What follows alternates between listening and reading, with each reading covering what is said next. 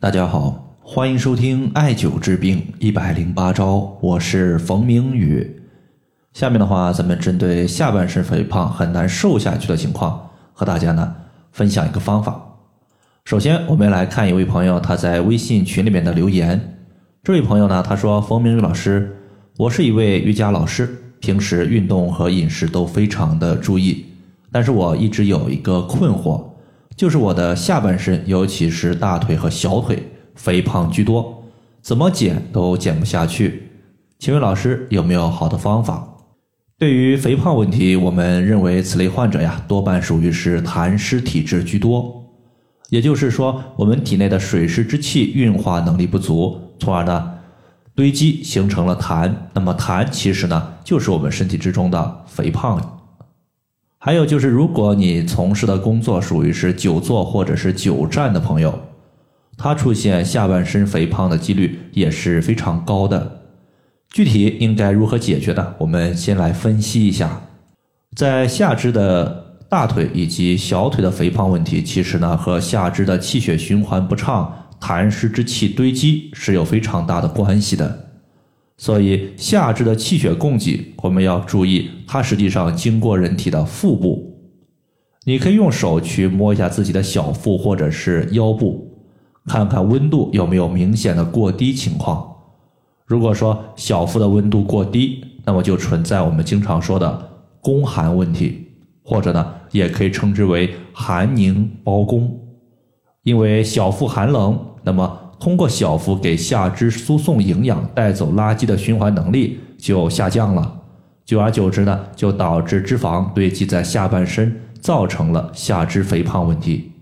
所以，我们第一步要做的就是把小腹的阳气给补上来，打通局部的气血循环，避免寒邪淤堵在小腹。推荐一个穴位叫做关元穴。关元穴它是我们培补元气的重要穴位。艾灸此穴呢，可以让人阳气充盈，驱散体内的寒邪。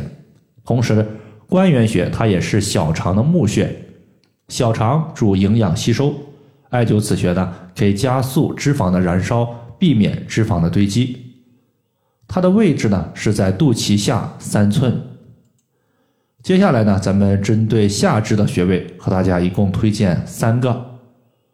如果我们把下肢分成不同的横截面的话，基本上可以分为三大部分，一个是外侧面，第二个是内侧面，第三个是背面。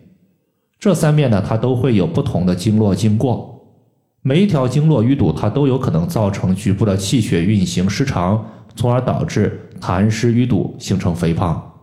所以每个侧面，我们都重点选择一个祛湿化痰、消脂肪的穴位。第一个我们要说的穴位是丰隆穴，这个穴位位于小腿的外侧，归属于胃经，同时联络于脾经，是脾胃双调的穴位。中医认为脾胃主运化水湿，所以艾灸丰隆穴有助于体内水湿痰浊之气的外排，痰浊没有了，肥胖自然就消失了。它的位置呢是在外踝尖上八寸，距离胫骨两横指。第二个穴位呢，叫做三阴交穴。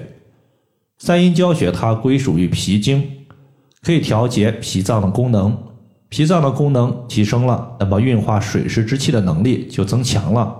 它有助于水湿之气的外排。这里呢，它的一个作用类似于丰隆穴，只不过丰隆穴它调的是外侧，三阴交穴它位于小腿的内侧，可以疏通我们。腿部内侧的一个经络，帮助我们减肥。最后一个穴位呢，叫做承山穴。承山穴，它的意思呢，就是承担一座山的重量。对于人体而言呢，承山穴它是人体筋骨肉的一个焦点，可以说呢，是人体最直接的一个受力点。所以，我们用按揉、刮痧或者是艾灸的手法刺激这个穴位，对于身体的筋膜、骨头和肌肉。它都有疏通以及镇痛的效果。生活中，当我们的衣服湿了，那么通过太阳的暴晒，可以把衣服晒干，说明阳气它可以驱散寒邪。同时，因为承山穴它归属于足太阳膀胱经，而膀胱经它是人体经络中阳气非常充盈的一条经络。艾灸膀胱经的承山穴呢，就可以调节周身的阳气，使阳气充盈，从而驱散体内的湿气，避免脂肪和痰湿淤堵在下肢，造成肥胖。承山穴的位置呢，它是在外踝尖的最高点和我们腘横纹中点连线的二分之一。以上的话就是我们今天针对下肢肥胖它的调节方法，就和大家分享这么多。如果大家还有所不明白的，可以关注我的公众账号“冯明宇艾灸”，姓冯的冯，名字的名，下雨的雨。感谢大家的收听，我们下期节目再见。